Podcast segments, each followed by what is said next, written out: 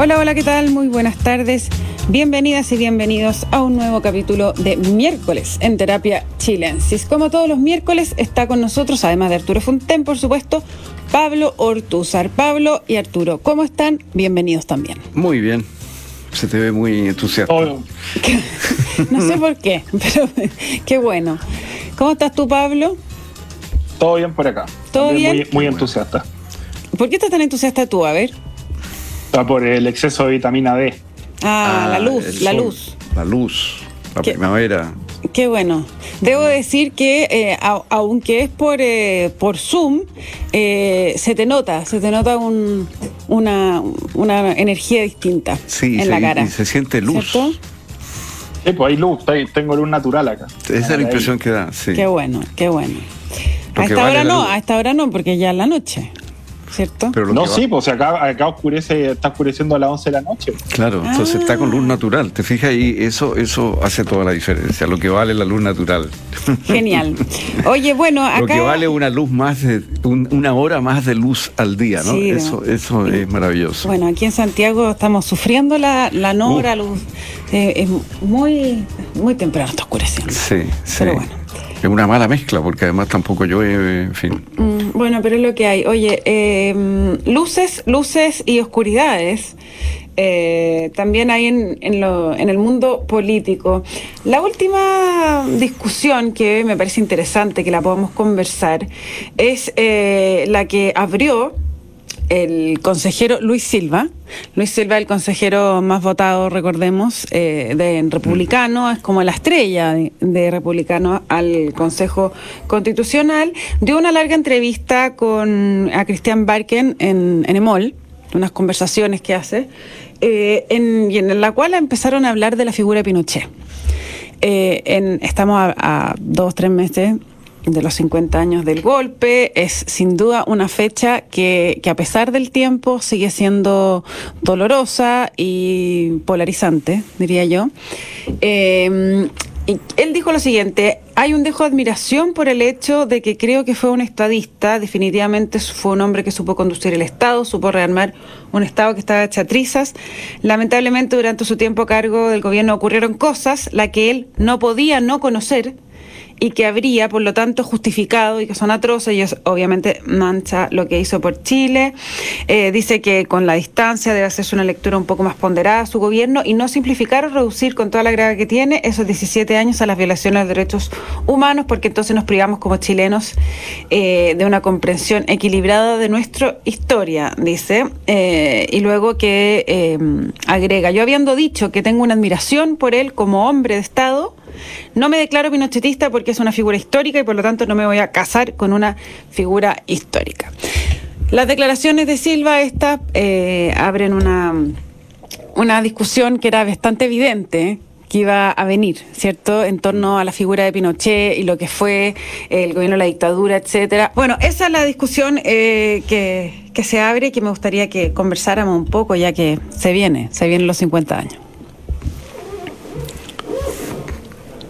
Y no, yo, a mí me parece medio, o sea, me da lata decirlo, pero hay que decirlo, que, un militante del, Partido Comunista, que hasta donde yo entiendo no, no ha modificado sus tesis políticas fundamentales, es decir, creen que la dictadura del proletariado es el horizonte, digamos, eh, su horizonte político, para transitar a través de esa dictadura hacia el, hacia el comunismo, eh, y que, ha defendido, o sea, las fotos de Camila Vallejo abrazando a, a Fidel Castro como si fuera el viejito Pascuero están ahí. Eh, o sea, que, que, ella ahora trate de, ponerse en un pedestal para hablar de, que, la dictadura eh, es complicado. O sea, no, no es, no, en este caso no es la mejor vocera para este asunto, siendo que ha hecho muy bien la, el trabajo de vocería. Eh, y, las, y las declaraciones de Silva son, son ponderadas y son complicadas, porque, porque efectivamente Pinochet es un dictador y también es un estadista, y una dictadura en que se violan los derechos humanos, pero también donde se reconstruye la capacidad del Estado. Entonces no, no es, eh, eh, es muy difícil eh, reducir esto a simplemente blanco y negro. Y, hay otro problema extra que es que en el fondo esta izquierda, que esto lo, discutimos creo la semana pasada, esta izquierda que está hoy día en el gobierno es una izquierda que ya no está en el pedestal digamos, de legitimidad sacrificial de las víctimas de la dictadura, desde la cual gobernó la concertación, ¿cierto? Esta es una izquierda nueva que se deshace, se desentiende de la concertación, que no tiene esa legitimidad sacrificial y que y hasta ahora su único compromiso histórico ha sido con un proceso con la justificación de la violencia durante el estallido social. Entonces parten, de hecho, en una posición bastante más complicada y frágil en, en términos de qué es, digamos, el, el, respeto, la valoración por la democracia, por la paz, etcétera, etcétera. O sea, hay problema de credenciales, dices tú. Sí, sí, sí, sí. Bueno, yo no, yo no vi la, la entrevista, me acabo de, de, enterar de lo que tú leíste. Eh, eh, había visto un, un, un mensaje que me mandaron, pero muy cortito. Por lo que veo, él intentó como hacer dos mostrar dos lados, ¿no? Eh, condenar los derechos humanos, las violaciones a los sí. derechos humanos ocurridas durante la dictadura y por otra parte eh, decir que hay un dejo de admiración a, a, su obra de reconstrucción del Estado, sin entrar en muchos detalles en qué consiste eso. Eh, bueno, yo creo que la opinión, se me ocurre que debe ser una opinión muy generalizada en, entre los republicanos, la que él ha dado a, a conocer. Ahora, Claro, el momento en que la da justo a las puertas de que comience el, el, Consejo Constitucional no parece el más adecuado para entrar en esta discusión, digamos. O sea, yo creo que él no le conviene, digamos, abrir este, este flanco, digamos, esta discusión. Pero lo que ha dicho me parece que debe ser muy parecido a lo que piensan casi todos los republicanos. Eh, claro, el punto. Que hay dos lados. Ahora, estamos hablando de algo que ocurrió hace muchos años, digamos. Sí, pero sigue siendo pero, una, bueno. un elefante en la habitación, ¿o no? Bueno, sobre eh, todo, sobre si todo se, ahora. Sobre están... todo si se corta la parte donde él aparece condenando la violación a los derechos humanos y donde aparece él diciendo que no es pinochetista. Si tú cortas eso, que es lo que alguna gente ha hecho circular en Twitter, porque ese es el Twitter que a mí me quedó. Ah, como la versión editada. Que la versión editada, editada, la versión editada es simplemente hay un dejo de admiración porque fue un estadista. Ya. Entonces, claro, eso es un lado de lo que dijo. Quiso decir las dos cosas. Hay dos lados en Pinochet, digamos, en la obra de, de, Pinochet. Pero, pero eh, más allá de eso, la figura de Pinochet a los 50 años y en este nuevo Consejo Constituyente que va eh, a, a, cambiar o no la Constitución del 80, o sea, como que vuelve una vez más y eh, tengo la impresión de que hasta ahora luego de la ola republicana en el fondo que ha ganado, eh, no se había quebrado este, este cristal. ¿o claro, no? claro. Bueno, yo creo que la pero, izquierda... pero venía, sí. A ver, sí. No, porque al final este es un gobierno que, que, está muy, como dije antes, es muy frágil, no tiene un podio fuerte, digamos, para hablar de respeto, de paz, derechos humanos, ni ninguna cuestión. Tiene una base intelectual que, que, que está sostenida en una comprensión de la política que además este antagonismo populista de amigos y enemigos, eh, que no es, no es un, no, o sea, no, tiene un especial compromiso democrático, un compromiso de, está pegado con chicle, digamos, en, en la teoría de, de la y Move.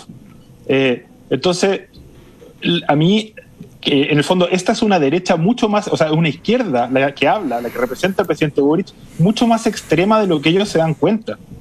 Y, y, era obvio y, y con menos la, credenciales democráticas. Pero en la práctica, ¿tú crees? Porque claro, uno puede decir sí, la teoría Chantal Mouffe, Ernesto Laclau, lo que sea, pero en la práctica, en, la, en, en, el espacio que tiene el socialismo democrático, en las formas y los cambios que han, los virajes que han tenido durante su gobierno, ¿te sigue pareciendo que es una izquierda que es más izquierdista de lo que ellos creen? O sea, es una izquierda que trató de ir por todo en, en el proceso constitucional y perdieron. Eso fue lo que pasó pero de que trataron de ir por todo y la forma en que justificaron ese, ese, ese digamos, esa, ese asalto al, poder eh, no, no era buena onda. Ahora están, claro, pues, con la, más atropellados y, les gusta que lo, los bordes y todas las cuestiones. Pero es otra, en el fondo, esta no es una izquierda con especial compromiso democrático, no es una izquierda con especial altura, digamos, ni, ni, ni como decía antes, de legitimidad sacrificial. Eh, entonces, era lógico que al, al, tratar ellos de utilizar como podio los 50 años del golpe para reivindicar Allende, además, eh, esto les podía, les podía explotar, salir por la culata. Y esto ya se vio, salió una encuesta hace poco de Mori, donde el, en el fondo la justificación del golpe de Estado o la, la, cantidad de chilenos que cree que el golpe de Estado estaba justificado había saltado un montón de puntos en 10 años. Eh, y eso era obvio que iba a pasar, o sea, en el, contexto actual. Y además porque muchos de los males que, que, digamos, que, que, crearon la justificación para el golpe de Estado eh, eh, también han estado presentes o mucho más presentes en los últimos cinco años en la vida de los chilenos que en los 20 o 30 años anteriores. Entonces, eh, y con esto me refiero a inflación, violencia, polarización política, digamos, etcétera, etcétera. Esa, esa es la. Pablo, pero. eso era, muy. Esto iba a pasar, digo. Pablo, pero con todo, por ejemplo, el presidente acaba de enfrentar a Maduro eh, de una forma bastante clara y eh, por la vía, digamos, de refutar la tesis de, Lula, ¿no es cierto?, que habló de unas narrativas. Por eso se diferenció bastante de él. Se diferenció y dijo, no es narrativas, nosotros nos consta lo que realidades. son realidades, estamos viendo el rostro del dolor en los miles de venezolanos que llegan huyendo de Venezuela a Chile. Entonces, por lo menos yo creo que en ese momento el me da la sensación de, que hay como una doble cara en eso. Durante una época, eh, muchos miembros del Frente Amplio miraron con simpatía sobre todo a Chávez, pero después se produjo un, giro y hay una condena bastante clara por parte de, ellos al caso Venezuela, al caso Nicaragua, ¿no? Ahora, eso no es lo no, no, digo que sean todos, pero por lo menos varios líderes importantes de ellos han tomado esa línea, me parece a mí. No creo que estén todos en el mismo giro, Un giro respecto a los zapatistas, respecto a Celaya, respecto a Maduro, respecto. Eh, eh, bueno, quizá el caso argentino, pero hay que tener eh, claro que en el fondo el caso chileno siguen las tesis, porque una cosa es lo que dicen en política exterior y otra cosa es lo que dicen en política interior. Mm. Ahora, el Partido Comunista no ha dejado de defender ninguna de las dictaduras de izquierda. O sea, todas las dictaduras de izquierda son buenas y oficialmente el Partido Comunista la ha defendido a todas. El presidente Boric tiene una postura que es distinta en eso. Pero eh, cuando, en el caso chileno, eh, la idea de reivindicar la figura de Allende y el proyecto de Allende se basa justamente en no tomarse muy en serio lo que fueron esos años. Eh, que, que, ahora, ahora Daniel Mansú, digamos, ha, traído a, la memoria a través de, su libro. Entonces, ahí en el fondo está, yo obviamente estoy muy de acuerdo en, ese ejercicio del presidente, pero el tema es que hagan algo parecido también respecto a lo que fue, eh, digamos, la izquierda en Chile, el, el, gobierno de Salvador Allende y cómo terminó hundiéndose ese gobierno y la responsabilidad que tiene la izquierda en ese proceso. Bueno, es interesante en ese sentido el libro de, tú, mencionas el libro de Mansuy y yo quisiera mencionar también el libro de, nuestro amigo Noam Titelman, porque la nueva izquierda a nueva izquierda, porque en ese libro, y lo dije en la presentación ahí, eh, una de las cosas que él detecta examinando las declaraciones de principios de los partidos y los acuerdos programáticos de los congresos de los partidos, es que el Partido eh, Revolución Democrática, el Partido Socialista incluso y el Partido Comunista, eh, incluyen como ideal, como proyecto, la superación del capitalismo. Mm. Eso textualmente. La superación del capitalismo sería un objetivo. Y, a mí me parece que ahí está el problema fundamental, lo dije en la presentación de la izquierda chilena, sobre todo la nueva izquierda, digamos. Es decir, eh, ese juez justamente, digamos, si eso es lo que ellos quieren reivindicar cuando reivindican la figura de Allende, eh, que es una vía, digamos, legal, democrática, que también tenía mucho que ver con la línea del Partido Comunista, por supuesto. Eh, para la superación del capitalismo. Para la superación del capitalismo, digamos. Eh, chuta, eh, ese es un camino que conduce a un, a un desastre, lo hemos visto en Venezuela, que hay que pensar de que Chávez también operó dentro de la legalidad, ¿no es cierto? Chávez operó dentro de la legalidad democrática, hizo todas las estatizaciones dentro de la legalidad democrática. Después vino Maduro, que sí fue un dictador, pero Chávez no. Y, el desastre que creó Chávez está a la vista, digamos. Entonces, a mí me parece que en ese sentido... Bueno, buena parte del desastre que recibe Maduro es consecuencia de las políticas de Chávez. Así es, así es. Entonces, yo creo que ahí la izquierda chilena tiene que poner el énfasis y no, porque claro, hay una, eh, eh, como se produjeron violaciones absolutamente inaceptables en materia de derechos humanos posteriormente a Allende, o sea, durante la dictadura. Eh, como Allende muere de una manera heroica y con un discurso muy impresionante de, gran serenidad, enfrenta el destino por la vida de un suicidio que es muy, muy impresionante claro, uno tiene a veces la tentación como de decir, bueno, quedémonos ahí, ¿eh? quedémonos ahí. Pero en realidad lo que la izquierda que quiere proyectarse a futuro, sobre todo la nueva izquierda, tiene que pensar es, bueno, qué condujo a esa situación? ¿Por qué Allende se suicidó?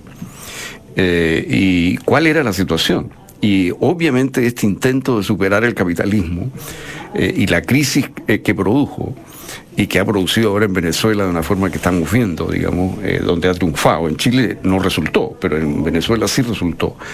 Me parece a mí que debe hacer pensar. Entonces yo creo que la izquierda, la nueva izquierda tiene que caminar por una, por el camino de una socialdemocracia, de una redefinición de los mercados, de una redefinición del rol del Estado pero no intentar superar el capitalismo en un momento además en que el capitalismo está, el capitalismo competitivo, en plena ebullición y en un momento en el cual la vida diaria está siendo cambiada por, por eh, no sé, o sea, es obvio. O sea, que enterrar la idea de, eh, enterrar la idea de enterrar el modelo.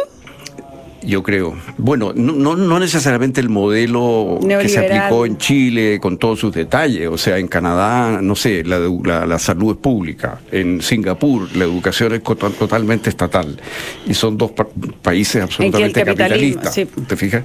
Eh, Holanda tiene dos tercios de los estudiantes en la educación particular subvencionada. Y es un país socialdemócrata capitalista. O sea, no necesariamente pero sí las bases, digamos. O sea, yo creo honestamente, y lo dije en la presentación del libro de Noam, yo creo que Steve Jobs ha cambiado más el mundo que Lenin o Fidel Castro. Yo creo que, que eh, Elon Musk está cambiando el mundo más que Lenin o Che Guevara. Eh, o sea, si se trata de transformaciones políticas, eh, estas transformaciones políticas que aparecen como una cosa inmensa, la verdad es que son nada al lado de las transformaciones diarias que está produciendo el capitalismo en nuestra vida cotidiana. Y si nosotros abandonamos y queremos superar el capitalismo en este minuto, eso es colocarse no en la proa, sino en la popa de la historia. ¿ah? Eso, para usar una palabra que usaban mucho los marxistas antes, eh, eso es ser yunque, no martillo. Claro. Entonces nosotros estamos, y lo estamos viendo en el tema del litio, ¿te fijas? O sea, eh, ahí tenemos la O los balones de gas, Los balones de gas. Fíjate que, a propósito de los balones de gas, que no lo habíamos comentado, fíjate que vi un artículo en, eh, en el país donde se calcula el subsidio, porque hay algunos alcaldes chilenos que están contentos con esto, porque efectivamente el gas llegó a 15 mil pesos, pero a costo, a un costo gigantesco, porque costaba 117 mil pesos al Chile, a los chilenos en general. Pero claro, ese grupo fue subsidiado. Entonces, lo que aquí está en juego, en el fondo del tema de los valores de gas, es una estrategia que consiste en que el Estado pierde plata para producir subsidios, versus la estrategia que es el Estado subsidia dando directamente cheques, depósitos directos, que es la forma razonable de hacerlo.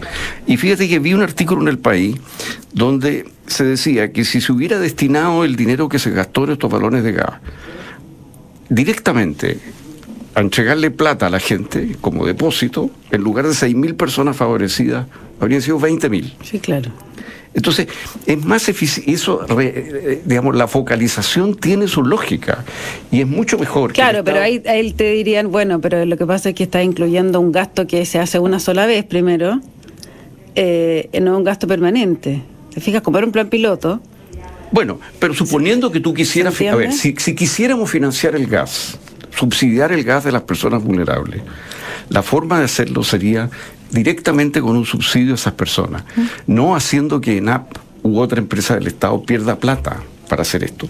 Esa es la forma peronista, ¿de fija? Esa es la forma justamente que hace que Argentina hoy día esté en un caos, que todas las empresas públicas pierden plata a montones en circunstancias de que lo que se debería hacer es que las empresas públicas no perdieran plata y tú con los impuestos subsidias directamente lo que quieres y puedes subsidiar, pero directamente a través de plata que llega eh, plata que le llega a la gente, no necesariamente un balón la de Florida lo hace, le entrega tickets. ¿ah? Eh, desde el inicio de la pandemia se le han entregado más de 600 mil vales de gas gratis eh, a, la familia. Este año cada familia recibirá dos tickets, uno en junio y uno en julio, anunció La, la, la, Florida. Y sacando los costos, obviamente Carter, como es eh, inteligente, agarró el vuelo y sacó los costos y decía, el precio unitario del gas es 117 mil, que el de, el, de NAP, mm. el del gobierno.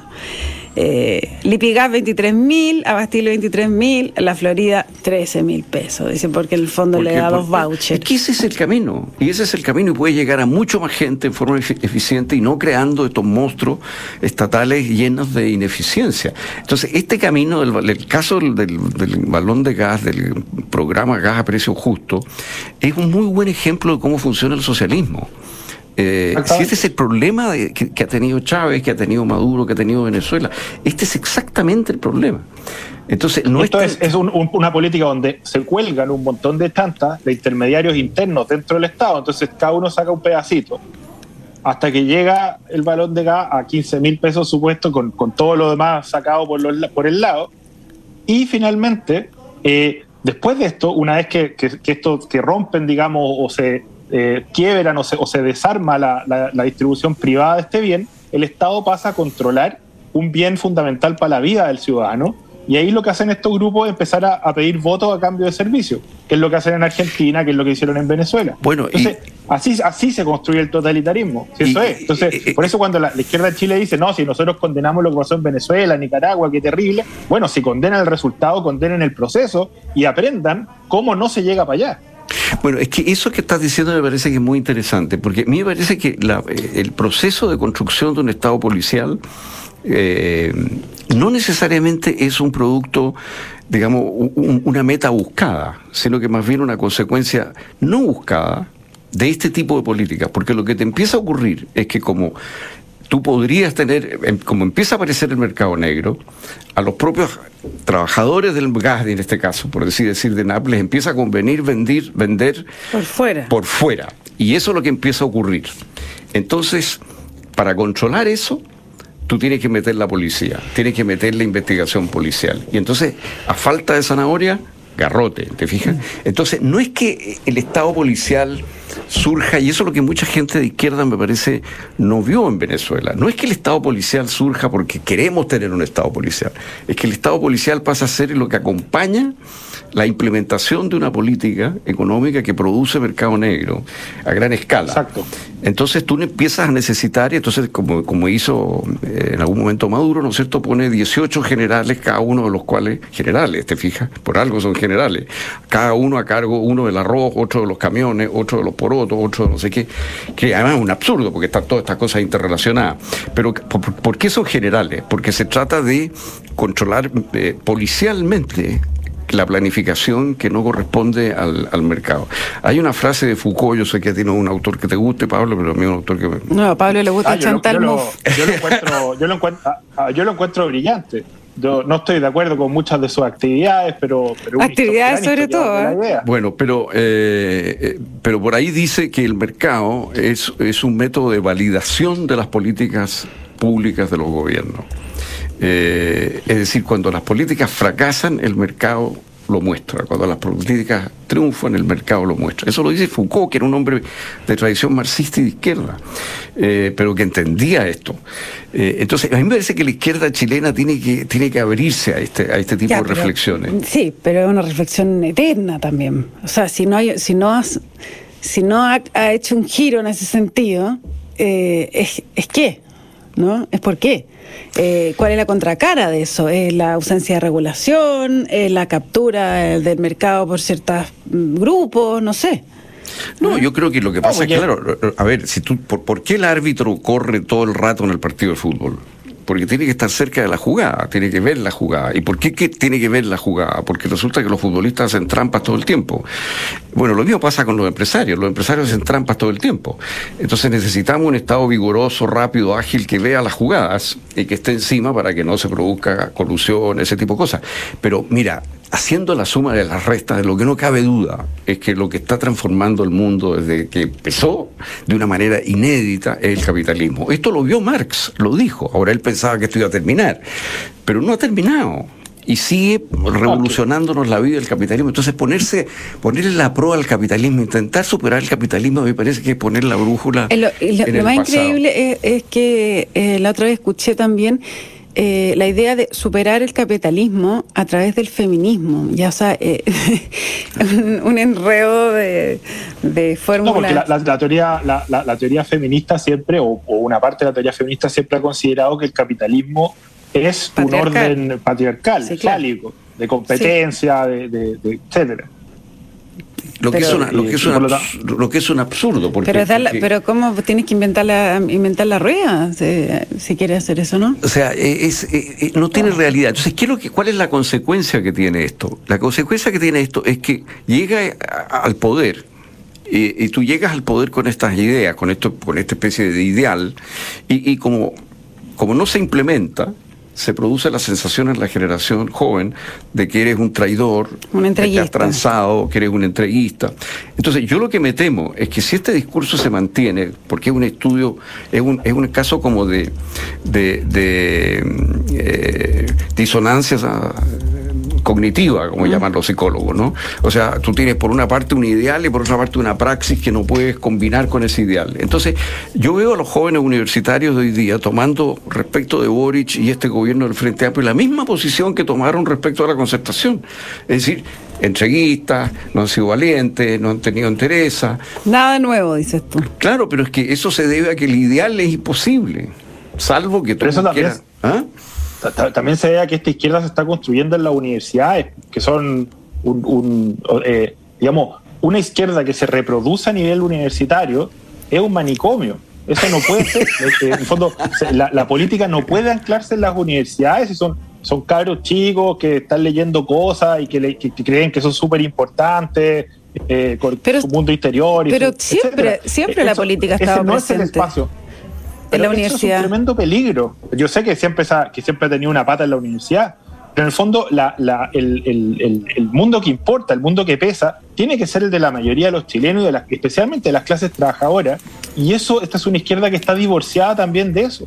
Entonces, eh, a mí me parece eh, que eso, eso parte, parte esencial del problema, es que una izquierda que, que tome como, como medida, digamos, de qué está bien y qué está mal, lo que las modas que están pasando en la universidad, este, siempre va a estar, digamos, eh, en la luna. Eh, ese es uno de los problemas graves con los que llegó el presidente Boric al gobierno, liderar un, una coalición de izquierda universitaria y, y, al principio sus discursos eran como discursos de la fecha, ha ido aprendiendo pero tiene que alejarse todo lo posible ahí.